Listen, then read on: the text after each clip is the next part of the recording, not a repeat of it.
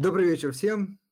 Как обычно, напоминаю, сегодня э, вторник, 6 часов вечера, и значит, сегодня у нас эфир. Давайте потихонечку будем собираться. Э, сегодня у нас достаточно интересный гость, интересная компания. Буквально через минутку я представлю представителей этой компании. А пока хотелось бы по обыкновению напомнить всем, кто слушает нас сейчас или кто будет слушать записи, обязательно подписывайтесь на наш э, телеграм-канал «Газпромбанк Инвестиции». Здесь вы узнаете много полезной информации а, об инвестировании, не только по эфирам.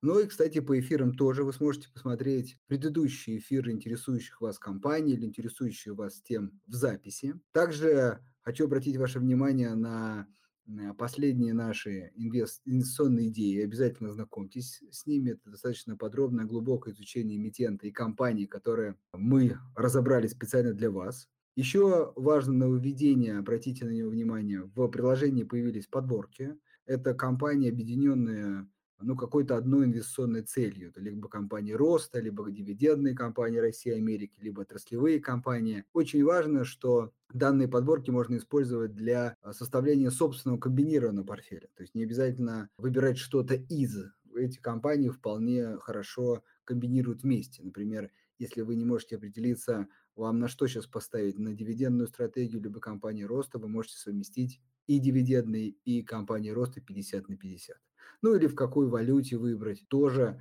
э, есть различные варианты. Поэтому обязательно пользуйтесь. В будущем мы будем расширять эти подборки, надеюсь, тоже будет полезно. Ну и последнее, что хотелось бы сказать, в последнем комментарии в нашем телеграм-канале, в последнем посте есть возможность писать комментарии, пользуйтесь этим. Этот раздел позволяет вам, вот Руслан уже, кстати, воспользовался, задавать а, интересующие вас вопросы комитенту. И обычно во второй половине эфира я с удовольствием их зачитываю, и коллеги, я думаю, также с удовольствием на эти вопросы ответят. Ну что, а, потихонечку люди собираются, но три минутки прошло. У нас обычно эфир такой плотный, поэтому давайте не будем долго затягивать. И я сегодня действительно с огромным а, удовольствием хочу представить эмитента, потому что эмитент очень интересный, очень растущий, я надеюсь, и далее перспективный. Ну и, собственно, хотелось бы, наверное, поглубже познакомиться с компанией. А именно Сегодня у нас в гостях, ну, я думаю, для кого не секрет, но все-таки давайте скажем, это компания «Детский мир». Расскажут нам сегодня о компании а, Михаил а, Махьянов, директор по связи, по связи с инвесторами, и Екатерина а, Минкина, менеджер по связям с инвесторами, также компании «Детский мир». Коллеги, добрый вечер. Приветствую.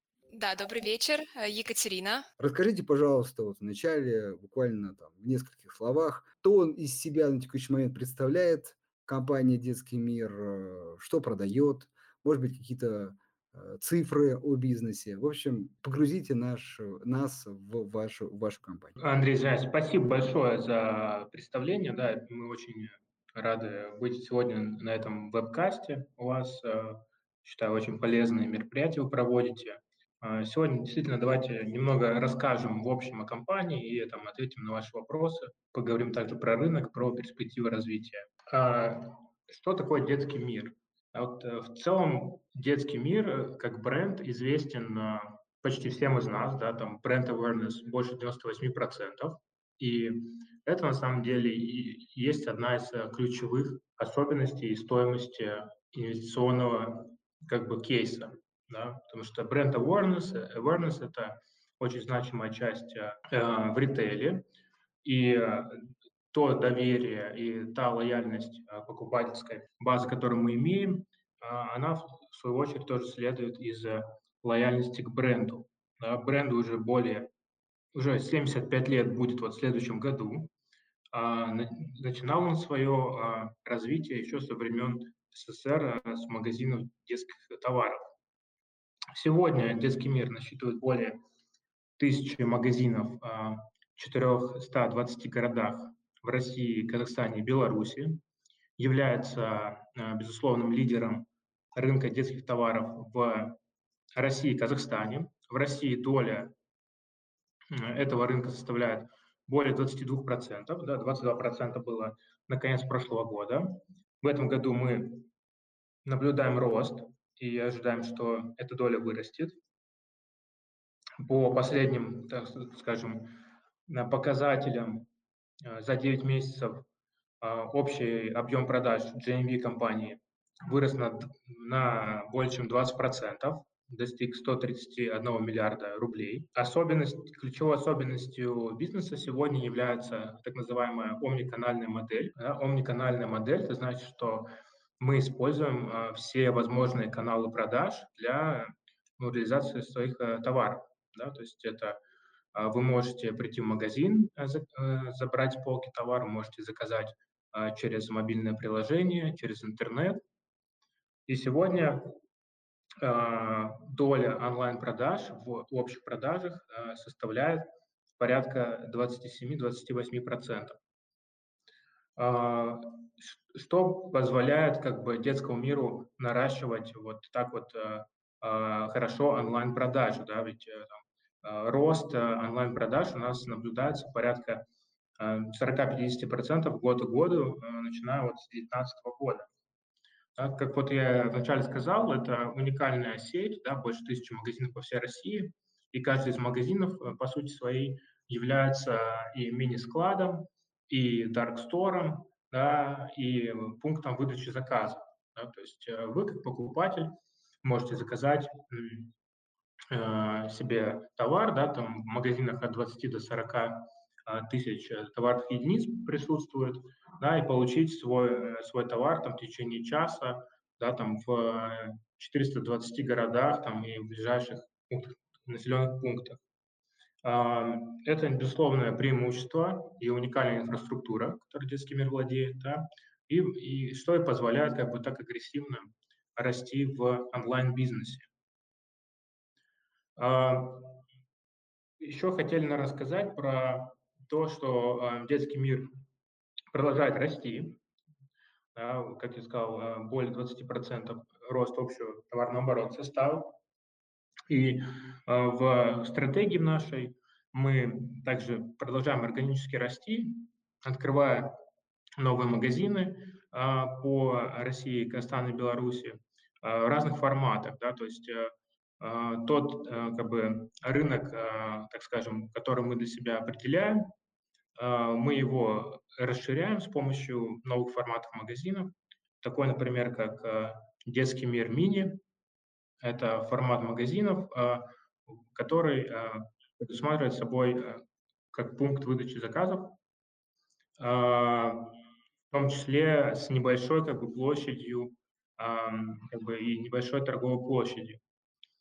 То есть в отличие от обыкновенных магазинов да, детского мира, которые находятся в торговых центрах. Это детский мир мини находится в отдельно стоящих как бы, местах, э, на улице, да, то есть в домах, а, и сам по себе как бы меньше такой формат. Да. В, в раз, наверное, здесь меньше и по количеству товарных единиц, и по количеству, и по а, размеру товар, площади. Э, это позволяет нам как бы зайти на новые для нас как бы географии, локации, там, где открытие больших магазинов детского мира уже экономически нецелесообразно. Да, это, то есть э, это населенные пункты, города с общей численностью населения меньше 100 тысяч человек. То есть э, мы довольно-таки, э, так скажем, бодрыми темпами идем по открытию и традиционных детских миров, да, и детский мир мини-магазинов. А, следующая вертикаль роста, да, которую мы для себя определяем, это зоотовары. Детский, детский, группа «Детский мир» представлена а, брендом «Зоозавр». А, на сегодня мы насчитываем порядка 50 магазинов, открытых под брендом «Зоозавр». А, для нас это уникальный э, такой рынок, э, очень, так скажем, смежный э, к детскому, э, в том плане, что э, мы представляем как бы ассортимент, да, э, который будет также э, насчитывать собственные торговые марки, да, и мы здесь как бы продвигаемся бодрыми темпами. В следующем году мы э, ожидаем Э, что мы добавим в ассортиментную матрицу зоотоваров, э, собственно, торговой марки, э, более там, 6 брендов, более 300 различных товарных единиц. Да. В основном это будет концентрироваться на еде, да, на питании для животных. Ну, также будет и значит, какие-то аксессуары.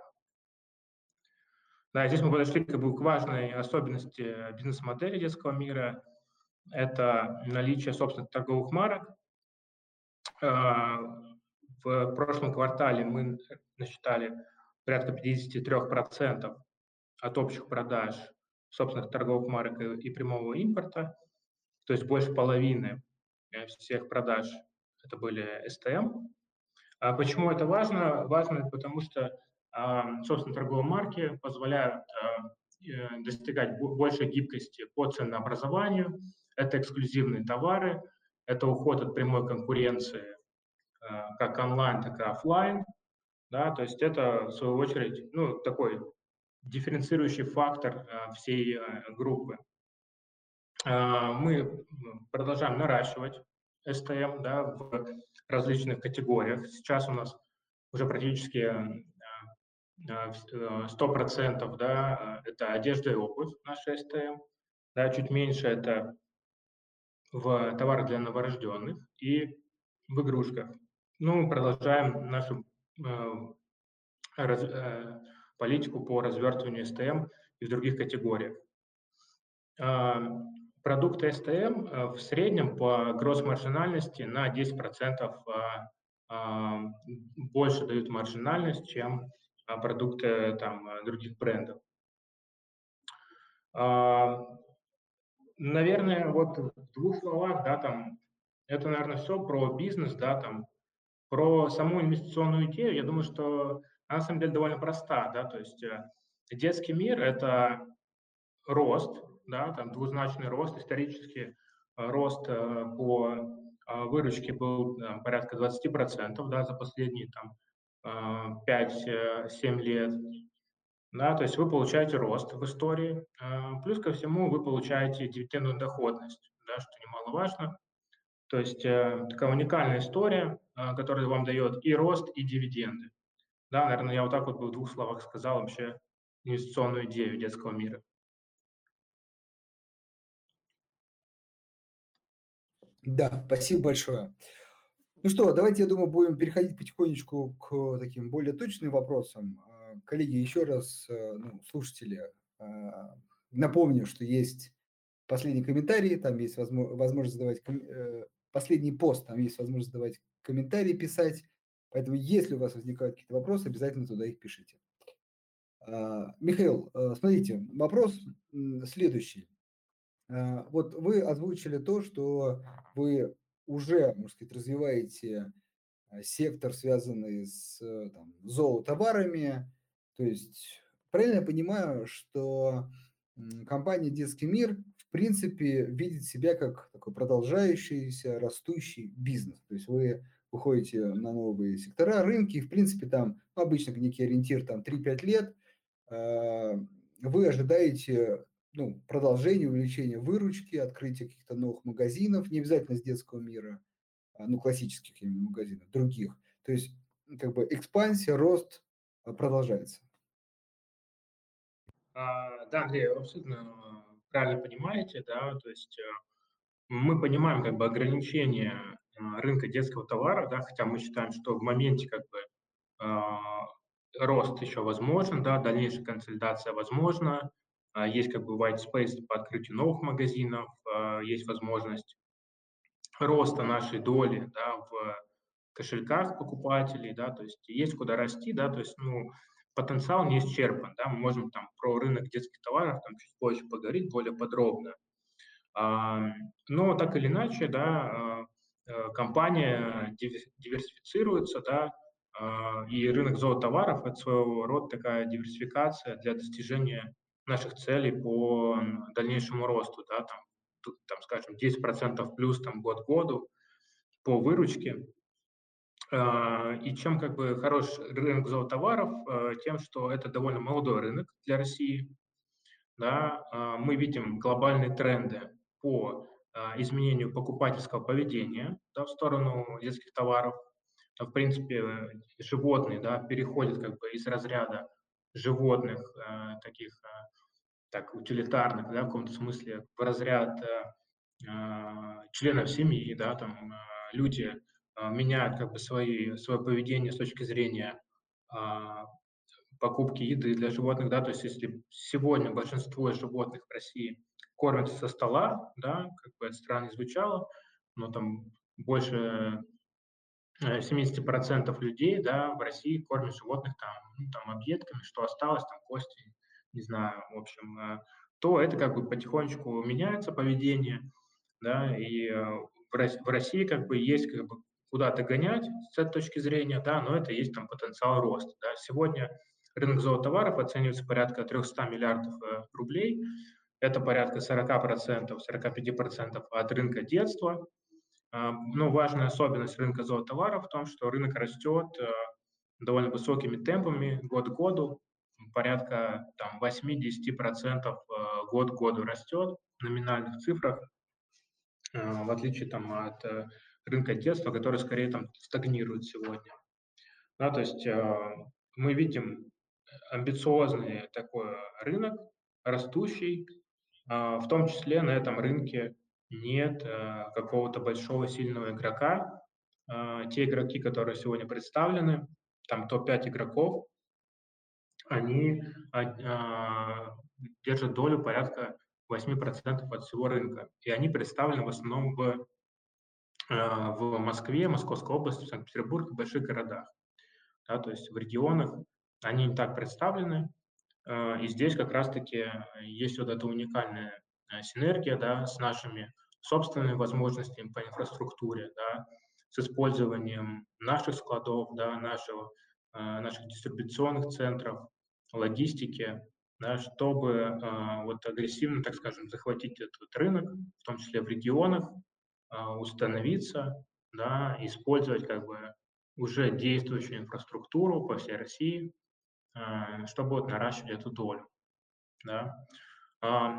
Как я сказал, важная еще особенность э, зоозавра и важная особенность э, бизнес-модели – это включение в ассортимент собственных торговых марок.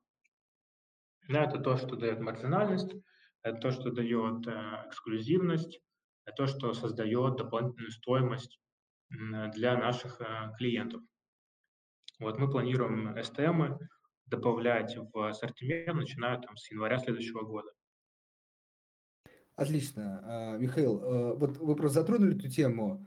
Может быть, можно там, покороче, с цифрами, если они есть. Вот рынок детских э, товаров, вот насколько он уже э, так сказать, структурирован, то есть какая доля у детского мира, ну и, наверное, видите ли вы возможность увеличения этой доли там, в ближайшие 5-3-5 лет?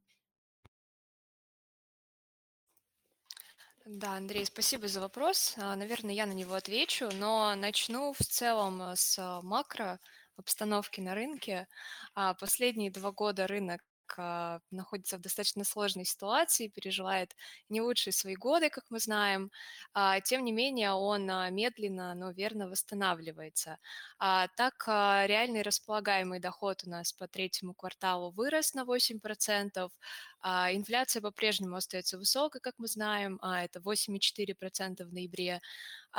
Стоит сказать про демографический фактор. Рождаемость в России сокращается последние пять лет, в среднем на 3-10% в год. Происходит это на фоне демографической ямы 90-х, как мы знаем. А, кроме того, что также усложняет ситуацию на рынке, это а, достаточно сложная ситуация с транспортировкой, которая сложилась в последний год. А, увеличилась стоимость фракта, происходят задержки поставок, закрытие фабрик в Китае. В целом все это создает такую несколько сложную, не совсем благоприятную ситуацию для развития рынка детства. Но, тем не менее, мы научились адаптироваться, научились меняться, а, и а, в первую очередь мы делаем это за счет а, нашей адаптированной продуктовой линейки, нашего продуктового микса. В кризисные периоды мы ставим на полки товары с наиболее низкой ценой, что позволяет нам, скажем так, компенсировать сниженный уровень конечного потребления.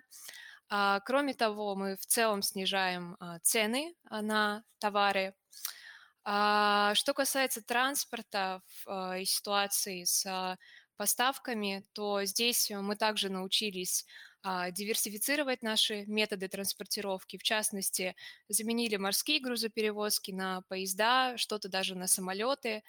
А, удлинили, удли, прошу прощения, удлинили цикл а, закупок. А, также а, мы объединяем а, косты с поставщиками, что опять-таки помогает нам а, придерживаться на достаточно высоком уровне маржинальности. А, что касается демографии, то а, здесь, наверное, стоит сказать о том, что а, по нашим внутренним подсчетам около 40% нашей аудитории э, имеют одного ребенка в семье. Один ребенок в семье – это единственный, это первый ребенок, а, и, соответственно, на него приходится, а, ну, скажем, большая доля семейного дохода, в среднем на 30%. Соответственно, родители могут а, тратить на этого ребенка больше и покупать более качественные, более дорогие товары. Кроме того, по данным аналитического агентства Ipsos, в целом в России на детях не экономят. То есть экономят на продовольственных товарах, сложные какие-то кризисные периоды, на одежде, на услугах, на детях экономят в последнюю очередь, что опять-таки, скажем, такой а, позитивный а, момент, фактор, который а, вот немножко компенсирует вот эту негативную макроэкономическую ситуацию. А, что касается рынка, то а, здесь, наверное, стоит отметить а, такой основной ключевой тренд – это переход рынка в онлайн. А, если в 2019 году рынок детства был представлен в онлайне, только 16% рынка было а, в онлайне, а в 2022 году, прошу прощения, в 2020 году это было уже 22%, а в 2023 году мы ожидаем, что в онлайне будет уже 40% рынка. Что касается детского мира, то мы сейчас на 27% в онлайне, в 2023 году будем а, примерно близко к рынку, около 40% а, а, уйдем в онлайн. К 2024 году планируем уже 45% выручки получать из онлайн-канала. Здесь стоит сказать, что сейчас рынок в целом представлен четырьмя видами игроков. Это e-commerce, который занимает 22% рынка. Это крупные а, онлайн-ритейлеры и маркетплейсы, такие как Озон, Wildberries, а, Яндекс.Маркет, а, в частности, онлайн-магазин детского мира. Это специализированный ритейл, то есть магазины, которые специализируются только на товарах детства, такие как, опять-таки, детский мир, дочки, сыночки, Care, кораблик и так далее. Они занимают около 36% рынка. А крупный игрок– это продовольственный ритейл, это розничные торговые сети, такие как X5, а, Магнит, Лента. У них, а, опять-таки, достаточно высокая доля, около 36%. И а, также есть а, такой традиционный неорганизованный ритейл, это ларьки, рынки, палатки а, с совсем маленькой долей, около 6%. Так вот, мы ожидаем а, достаточно серьезный сдвиг а, в сторону онлайна уже в, к 2023 году. 40% будет, рынка будет в онлайне, соответственно, доли других видов игроков значительно сократятся. А, на фоне вот этого а, тренда перехода в онлайн мы столкнулись а, с такой проблемой, как достаточно агрессивная конкуренция со стороны маркетплейсов, которые растут достаточно активно, но тем не менее, опять-таки, мы не боимся этой конкуренции, мы научились с ней бороться, научились адаптироваться, и в первую очередь мы делаем это за счет ценового лидерства. Цены в детском мире на 4-7% примерно в среднем ниже, чем у маркетплейсов, у Озона Wildberries. Кроме того, а, за счет нашего лидерства на рынке у нас зачастую более низкие закупочные цены. Мы имеем уникальное коммерческое предложение от поставщиков, что опять-таки а, позволяет нам, а, скажем так, выигрывать в цене. А, как Михаил говорил ранее, а, более 50% продукции детского мира представлены а, private labels, это собственные торговые марки и товары прямого импорта. Это позволяет нам уходить, опять-таки, от прямой конкуренции, создавать маржинальность, эксклюзивное предложение и увеличивать лояльность. Ну и не стоит забывать про силу бренда. Детскому миру около 75 лет а, скоро будет. А, и, соответственно, многие потребители очень лояльны к бренду, многие его знают, многие его любят. А, и немногие, скажем, готовы отказаться от детского мира в пользу маркетплейсов. В целом, стоит сказать о том, что вот этот тренд на переход в онлайн, то есть э, на консолидацию онлайн-рынка, а, мы а, рассматриваем достаточно позитивно, мы готовы к нему подключиться и планируем а, занять рыноч... большую рыночную долю в онлайне вот за счет этой консолидации. Екатерина, большое спасибо, действительно очень подробный такой обзор еще с цифрами. Можно чуть-чуть, мы сейчас такой вопрос в сторону, а потом вернемся. Э, мне кажется, этот вопрос многих интересует. Э, вы озвучили такие сейчас как-то мировые боли эм, производителей, продавцов, связанные с задержками поставками, поставок, с удорожанием поставок, с закрытием там, производственных мощностей, в том числе Китая. Вот скажите, пожалуйста, эта проблема, ну, понятно, так сказать, то, с чем вы работаете, она, как сказать, решается или она пока ну, скажем, существует и не видно, ну, скажем, каких-то позитивных подвижек, или, может быть, только ухудшается? Вот можете чуть-чуть нам рассказать? Да, Андрей, давайте, наверное, я отвечу. А, а, смотрите, действительно, проблема существует, да, мы с ней сталкивались, как и другие ритейлеры. А, с нашей стороны, наверное, у нас есть возможность диверсификации, да, там Э, с нами работает там огромный ряд поставщиков э, из Китая, из Азии. Да, когда там один завод закрылся, да, у нас есть возможность там передать э, заказы, ордера на другой завод. А в принципе, на, как бы глобального риска для нашего бизнеса мы не видим, да, и не видели. А, с этой точки зрения, как бы, наверное, в каком-то таком более выигрышном положении находимся, да, а, с точки зрения транспорта, конечно, транспорт Э, растет, да, там фраг там вырос там больше, чем в пять раз стоимость э, перевозки.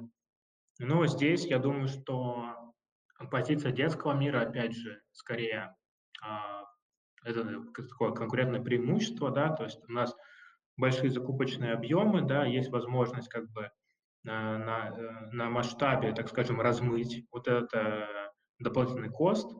И с точки зрения вот э, повышение цен, потому что так или иначе надо понимать, что все вот эти расходы транспортные, да, это все ложится в себестоимость товара, и так или иначе это все будет переложено на полку, да, то есть э, у ритейлеров так э, есть как бы особенность бизнеса такого, борьбы с инфляцией очень простая, э, все как бы инфляция переходит на полку, да, то есть и здесь мы опять же скорее будем последними, кто будет перекладывать эту инфляцию на полку, а,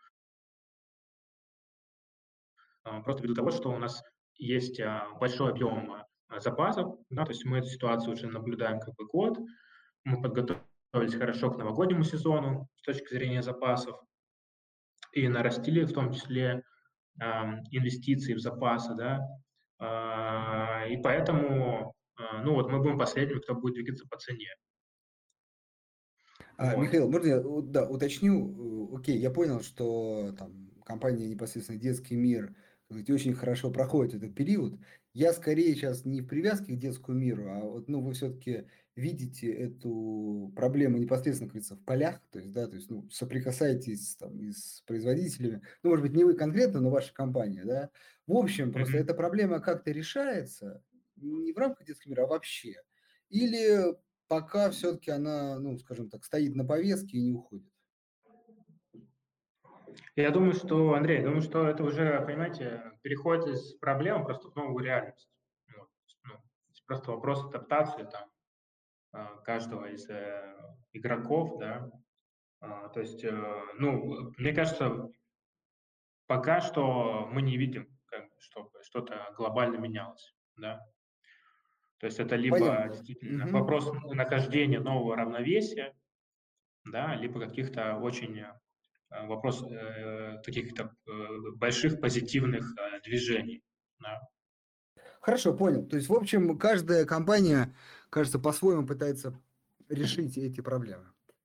Мгм. Окей, тогда Но да. я думаю, что всем Да. понятно, Андрей, что ну, как так или иначе вопрос инфляции, да, ну, будет в следующем году очень остро стоять для всех ритейлеров.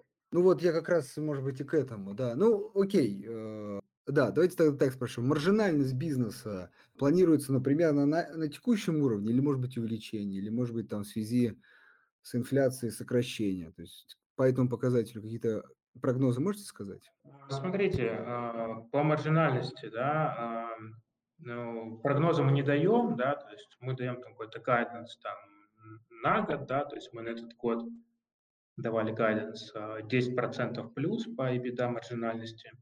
Принципе, он остается, да, на конец года.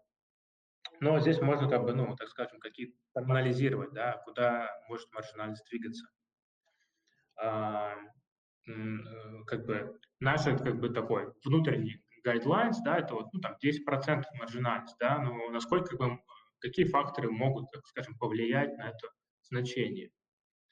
Да, с одной стороны, это, если мы говорим, как бы идем сверху вниз, это гросс-маржинальность, да, которая была 30% плюс всегда, да, на нее негативно влияют э, несколько факторов. Это, э, во-первых, э, э, рост как бы, прямой конкуренции по цене, да, то есть рост инвестиций в цену с точки зрения, там, допустим, конкуренции с онлайн-игроками. Да, это может быть сказ- сказаться также а, рост э, себестоимости, да, там, а, негативно, да, но опять же, ввиду того, что мы, по сути, всю инфляцию перекладываем на полку, скорее всего, эффект будет нивелироваться. Да, то есть э, с точки зрения там гросс маржинальности плюс-минус можно себя там уверенно чувствовать, но опять же э, все зависит там от вот этих вот внешних факторов. Если мы идем дальше на EBITDA маржинальность, да, то есть основное, о чем мы должны подумать, это про операционные расходы, да, это аренда, это а, а, маркетинг, это а, фонд оплаты труда, да, и а, другие расходы, включая логистику. Да, и здесь э, давайте просто ну, по каждому отдельно поговорим, да, начиная, например, с с аренды. Да. А, Ключевая особенность а, детского мира – это в том, что а, аренда, а, почти вся, там больше 90% э, магазинов а, а, находится в аренде, и а, арендуем мы площади в а, торговых центрах. Почему как бы, это важный фактор?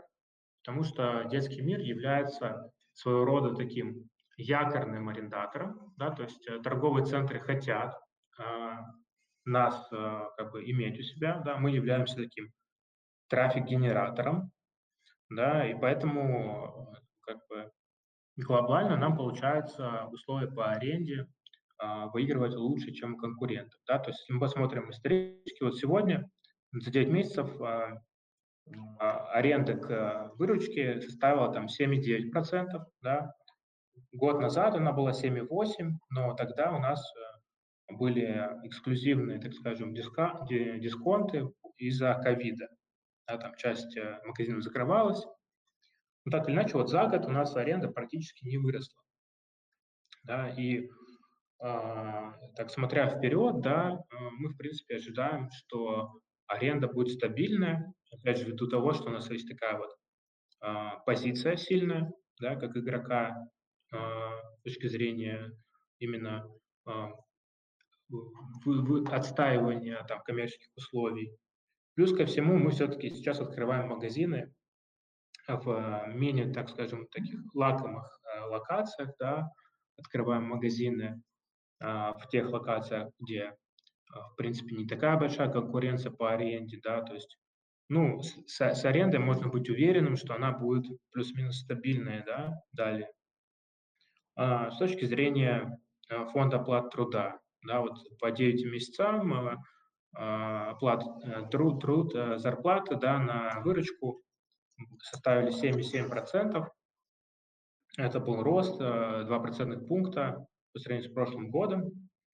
Но сегодня мы сталкиваемся, в принципе, с ростом зарплат. Да, это, в принципе, ситуация по всей России, связана с тем, что рабочей силы не хватает, и а, мы как бы не одни, да, это, в принципе, кризис по всей стране.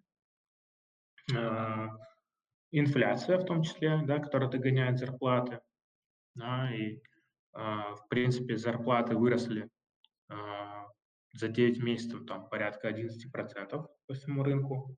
То есть здесь мы как бы тоже с этой ситуацией сталкиваемся. Даже зарплаты растут, негативно как бы влияет на э, маржинальность.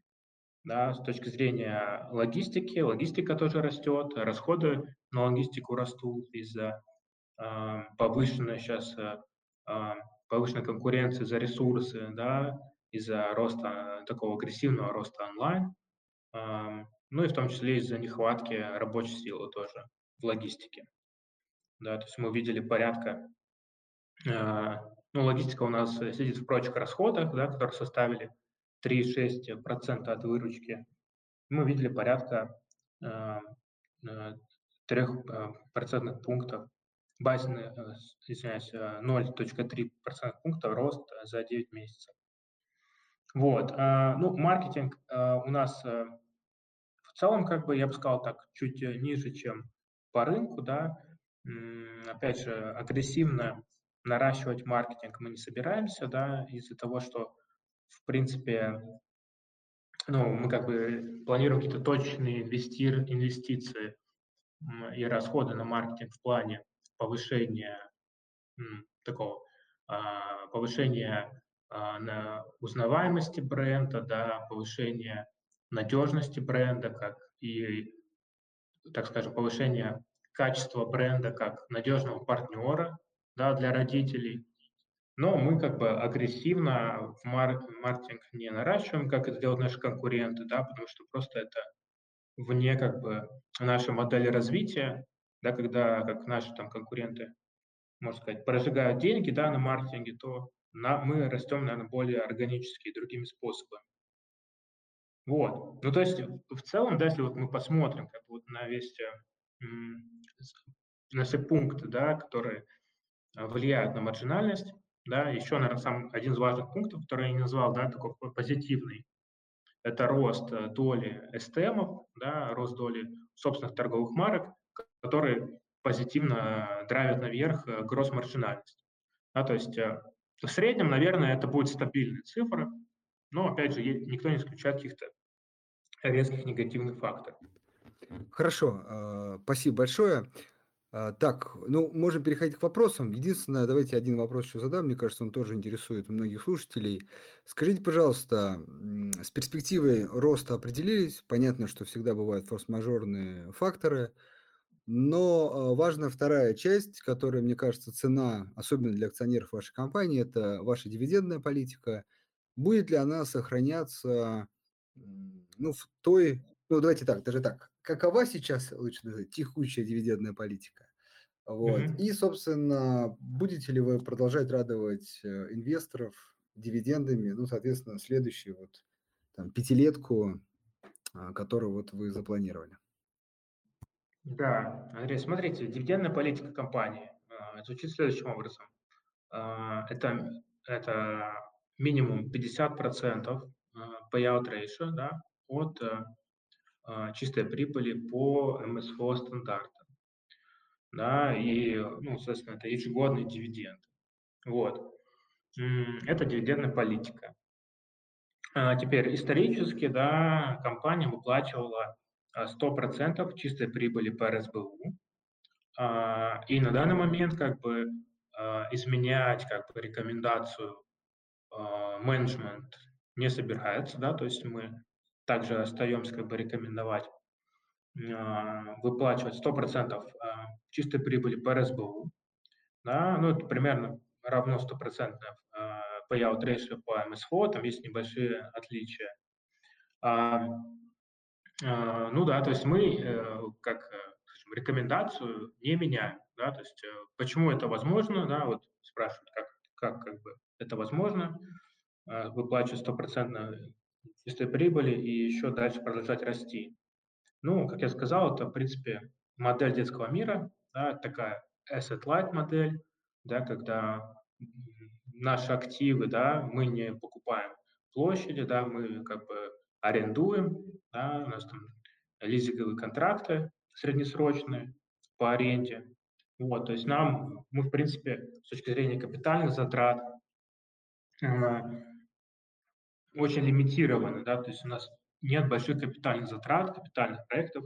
Наши большие капитальные проекты – это постройка новых э, инфраструктурных э, э, площадей, да, то есть это мы вот сейчас заканчиваем строительство нового федерального дистрибуционного центра в Екатеринбурге. Ну вот, это третий наш федеральный центр будет. Ну, вот такого рода как бы проекты, да, но, опять же, их очень ограниченное количество, и, ну, детский мир для того, чтобы продолжать развиваться, расти, не нуждается вот в дополнительном а, потоке инвестиций, да, и вот отвлечении дивидендов. Понял. Э, большое спасибо. Так, переходим к вопросам. Возможно, дорогие слушатели, я какие-то вопросы буду пропускать, ну, потому что э, коллеги наши уже, возможно, ответили. Так что не обижайтесь. Ну или если вы считаете, что вопрос там стоит задать, можно еще раз написать. Так, э, ну вот как раз Руслан э, задал ваш вопрос. Будет ли по-прежнему выплачиваться дивиденды 100% от чистой прибыли в ближайшие годы? Соответственно, надеюсь, ответ мы э, получили. По поводу, опять же, Константин спрашивает, глобально вы видите, что маркетплейсы съедают у вас часть аудитории покупателей? Ну, если можно, кратенько еще раз э, резюмируйте. Мне кажется, что я услышал, что нет, и вы э, вполне, как сказать, даже позитивно смотрите на этот, э, как сказать, он, на этот онлайн э, перемещение клиентов э, с точки зрения того, что другие конкуренты, которые, например, опять же, в вашей сфере работают или, например, в новой для вас сфере зоотоваров, туда не переходят, и, собственно, вы можете и, как сказать, вытесняя их, также расти. Мгм. Правильно ли я понял? Да-да-да, Андрей, э, вы все правильно понимаете. Давайте, может, я резюмирую, да. В целом, в онлайн, да, вот именно если мы берем отдельно бизнес онлайн, то мы растем, я бы сказал, а, вот за прошлый год, да, даже, может быть, большими темпами росли, чем а, маркетплейсы, да, то есть наш онлайн-бизнес растет порядка 40-50% год к году, да, последние два года. В этом году а, тоже порядка 45% а, мы видим рост. Да, то есть а, это на самом деле очень близко к, там, к той скорости роста, которую показывают маркетплейсы. Вот, то есть, в принципе, мы растем примерно вот в одном темпе. Да, мы, в принципе, назвали, да, там основные наши конкурентные преимущества. Да, вот мы сегодня как бы растем с хорошим темпом и в онлайне, и в офлайне.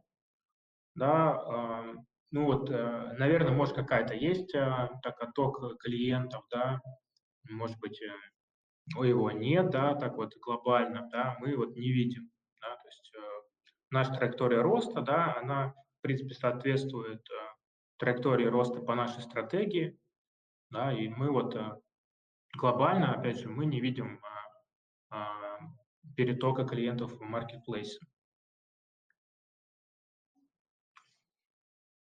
Хорошо. Тогда идем дальше. А, такой, мне кажется, один из часто задаваемых вопросов, ну, по крайней мере, мне так кажется. По крайней мере, из моего опыта очень много людей там, ну, интересует, беспокоит этот вопрос, хотя вы его частично а, уже, на него частично отвечали, но давайте все-таки. А, как можете прокомментировать уровень закредитованности организации? Ну, как минимум про то, что компания отсутствует там собственный капитал. Да, э, ну, смотрите, я думаю, что ну, уровень закредитованности, да, если мы говорим про э, leverage ratio, да, в моменте как бы там порядка 1,2, да, находится, для нас это комфортный уровень, да, верхняя планка это двойка, да, для нас, и ну, у нас как бы очень большой есть запас ну, с точки зрения кредитных линий, с точки зрения возможности добрать еще кредит, ну, кредиты там или выбрать существующие кредитные линии.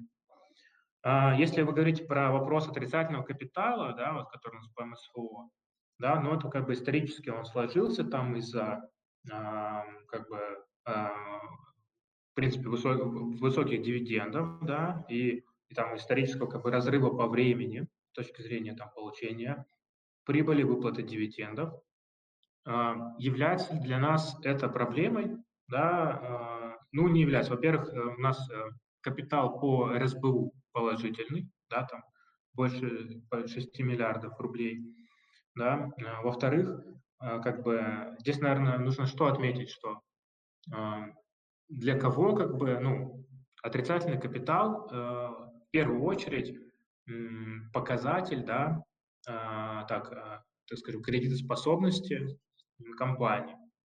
Да, то есть для наших э, кредиторов, а мы работаем как с российскими, так и с международными банками, в принципе, а, это не, как, не стояло, да, и не стоит каким-то камнем преткновения, да, это просто как ну, особенность э, бизнеса компании, и ну, как бы здесь э, у нас никаких как бы проблем нет, да, там мы там рисков не видим, самое главное не то, что мы не видим, да, а наши кредиторы здесь рисков тоже не видят.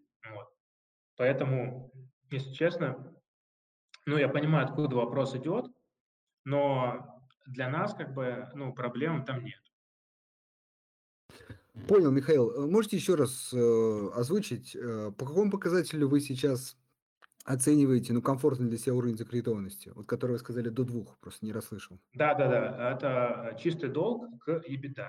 Да, а, чистый долг к EBITDA. Месяцев. Да, в моменте это 1.2, да, а, и для нас как бы пороговое значение это 2.0. Вот, это такой а, внутренний, а, как бы, внутренняя планка такая. Да, э, я просто хотел от себя как раз акцентировать на этом момент, что ну, вообще в отрасли, да, там, безусловно, может быть, какие-то есть специфики, и компания сама для себя выставляет ориентиры, но даже до трех э, считается комфортный уровень, ну, по этому показателю. Поэтому на текущий момент, э, даже если смотреть по МСФО, компания, ну, просто по показателям очень легко может обслуживать свой долг. Ну и, собственно, то, что говорил Михаил о банковских линиях, э, лишний раз это подтверждает. Хотя, безусловно, начинающих инвесторов это может смущать, но еще раз хочется обратить внимание, смотрите в том числе на показатели вот соотношения долга к EBD, это еще раз возможность как бы обслуживать текущий долг. Хорошо. Эм, ну да, Спасибо я большое. Я да, давайте. Ну не только, как бы, ну да, долг EBD, наверное, основной показатель, да, но и, в принципе, наличие да, невыбранных кредитных линий.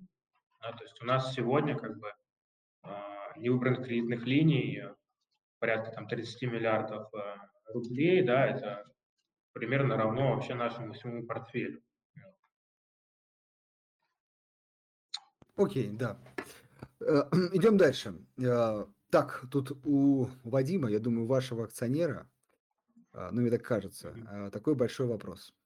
Здравствуйте. В презентации за 2020 год был анонс развития новых бизнес-вертикалей. Хотелось бы узнать, как идут дела с, пилотным, с пилотными проектами цифровых услуг и развлечений для детей. В планах компании в конце первого полугодия 2021 года должно было быть принято решение о полномасштабном запуске. Поделитесь новостями, как идет процесс. Да, спасибо, Вадим, за вопрос. А, ну, давайте начнем с конца. А, и мы, на самом деле, об этом говорили на результатах квартала прошлого. А, действительно, мы запустили, то есть мы наняли команду, отдельную команду по разработке цифровых услуг. Да, то есть что это собой подразумевает? Да, это подразумевает ряд сервисов, которые будут включены в наше мобильное приложение. Сервисы будут э, ранжироваться там от э, каких-то образовательных сервисов, да, какое-то онлайн-образование, подбор няни, да, там, э, подбор репетиторов для детей, медицинские сервисы, да, это консультационные услуги, календарь беременности, а, это сервисы развлекательные, да, какие-то там а, мини-игры, лотереи, плюс а, мы разрабатываем сейчас такую онлайн-игру на основе Roblox, да, для приложения. То есть вот как бы вот такая вот сборная солянка различных сервисов, которые помогут нам дополнительную стоимость да, для наших клиентов создать, да, с одной стороны, с другой стороны, нарастить трафик мобильное приложение, нарастить конверсию, а, и, ну, в какой-то перспективе, очень долгосрочной, это может быть новым каким-то монетарным каналом. Вот. А, у нас как бы разработка идет, разработка такая тоже а, не слишком капитально затратная, то есть все эти сервисы, они будут делаться в партнерстве с уже как бы известными компаниями, и мы начинаем как бы полноценный выход на этот рынок, начиная вот с начала следующего года, и постепенно будем разворачивать там э, сервисы вот в течение года. Отлично. Ну, получается, еще один, так сказать, э, еще одна точка роста для компании. Да, абсолютно. Хорошо, а, идем к следующему вопросу. Э, что происходит с сегментом игрушек премиум-класса в России? И как на, этом, на этот сегмент смотрит детский мир?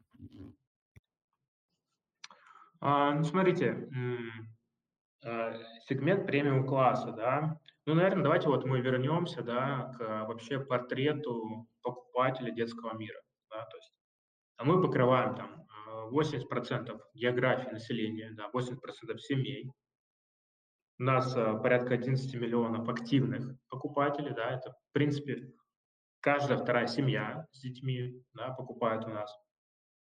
И как бы сегмент, на котором мы ориентируемся, да, это такой uh, low mid income, да, сегмент. Соответственно, наша как бы линейка, да, она соответствует uh, как бы вот э, сегменту вот этому покупательского спроса как бы рынок э, премиум игрушек. Э, ну, у нас есть как бы известные бренды, да, там и дорогие игрушки, в том числе какие-то отдельные э, товарные единицы. Но как бы это не то, на что мы фокусируемся, да, это не то, как бы, на что мы делаем объемы, основную, основную маржинальность, да, и, наверное, сегмент, опять же, с, учитывая макрофакторы, да, падения покупательской способности и переток клиентов, который мы видим как бы из года в год в категории товаров более низкой стоимости. Да? То есть, э, а, и я бы лично не очень позитивно смотрел на этот э, сегмент да, премиум-класса. Вот. Ну и опять же, в целом, как бы мы торгуем всеми игрушками, но в большей части ориентированы на средние, на, на семьи со средним и с низким доходом. Хорошо.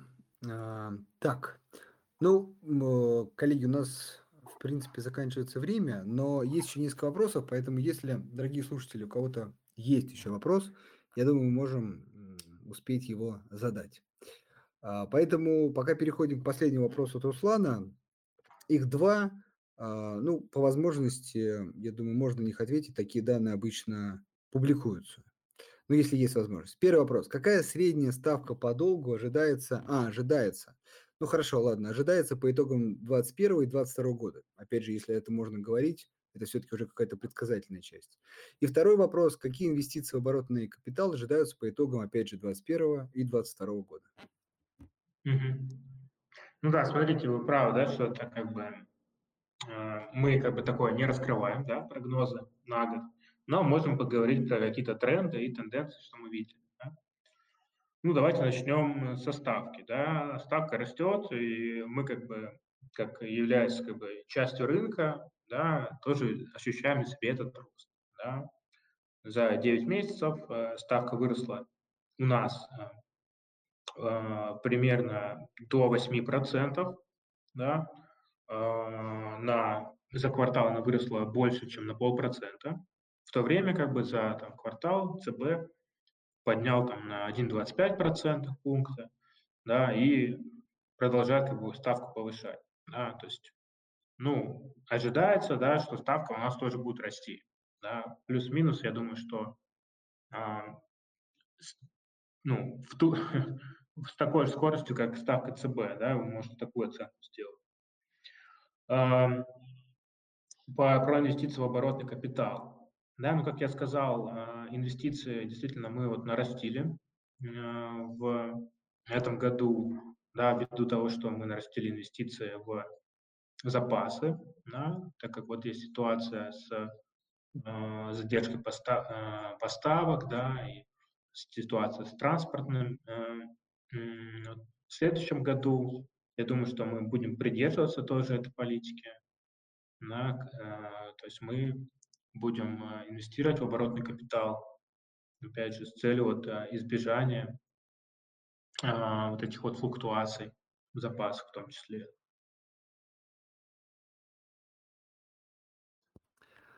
А, хорошо, спасибо. Так, есть еще несколько вопросов. Я э, там, не специально почему-то да, пропустил вопрос Константина, но сейчас с удовольствием озвучу. А, по вашему прогнозу, есть ли какой-то предел роста онлайн-продаж в сфере детских игрушек? Другими словами, какой процент покупателей продолжит покупать офлайн и не уйдет в онлайн?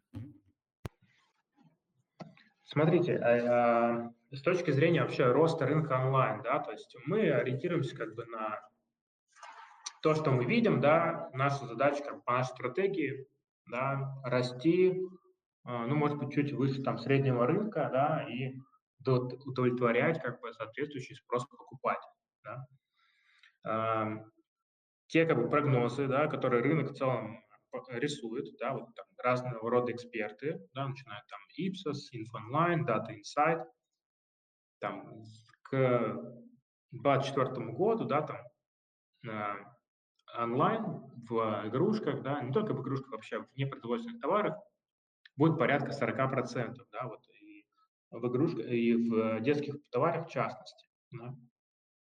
То есть мы как бы берем вот эту оценку как бы за базовую, да, а затем уже как бы ну, наша как бы инфраструктура, наша омниканальная модель, в принципе, готовы быть, мы готовы быть гибкими, да, и обеспечить как и более э, высокий спрос э, на онлайн, да, канал продаж, так и более низкий, да, то есть это вот мы, пример, допустим, прошлого года, да, когда были закрыты некоторые площади, ситуация с ковидом, да, по сути, нам это такое как бы дало э, толчок и дополнительную уверенность, да, в состоятельности нашей модели. Да? То есть мы как бы готовы тут быть гибкими. А, вот ваш вопрос, как бы, где это вот в итоге осядет, но опять же, это такой, очень такой а, философский вопрос, да, в некотором смысле, ну, потому что, допустим, за третий квартал, да, мы видели, что онлайн а, рост, да, там, по, там, а, в принципе, там, а, замедлился, да, то есть это им, мы у себя это не так ощутили, но вот, допустим, по данным АКИД, да, рынок онлайн там всего там на 3-4% вырос за третий квартал. Поэтому мы поживем увидим, да, опять же, в розничном рынке нет такого понимания, как долгосрочные тренды, да, и у нас как бы и, э, и рынок весь, и покупательское поведение меняются как бы за дня в день. Я думаю, что здесь э, для нас важно сохранять гибкость, и быть готовым да, к любым таким, такого рода изменениям. Хорошо. Ну и финальный вопрос, я думаю, он такой немножко э, риторический, я думаю, так сказать, любая компания хочет расти и развиваться, но все-таки э, вопрос от Вадима. Вы активно развиваетесь в разных направлениях. Как вы считаете, может ли детский мир пойти по пути этого всем известного американского интернет-магазина по продаже книг? Да, э, ну смотрите, в целом, да, как мы говорили, уникальность нашего магазина, да, и вообще сети, да, в том, что мы омниканальный игрок. Да. Э, мы работаем онлайн, офлайн, через мобильное приложение, да, наращиваем свои э, сервисы доступны для клиентов онлайн, да. То есть мы как бы смотрим во все как бы сферы деятельности, да, где возможно, пытаемся нарастить стоимость да, нашу для клиентов, предложить новые услуги, сервисы и получить этот спрос. А, мы уже как бы в принципе от модели, мы далеки от модели вот э, Amazon, да? Почему? А, ну, потому что все-таки наша особенность – это фокус на рынке, да? Мы специализированный игрок. И мы даем вот этот вот дополнительную стоимость через вот эту вот специализацию, да? Это, как я говорил там, для потребителей, да, что мы даем? Мы даем ценовую э, конкуренцию, да, по цене, выигрываем по каким-то ликвидным позициям, которые везде представлены. Да, мы по качеству выигрываем, да, с точки зрения, допустим, наших э, собственных торговых марок против каких-то вот индивидуальных предпринимателей, которые там на Озоне, на Wildberries выкладывают свои товары. Да, э, мы даем для вендоров доступ к полке, к физической, да, и здесь, опять же, нужно понимать, что важность а, наличия физического, а, физической дистрибьюции именно в рынке детских товаров, да.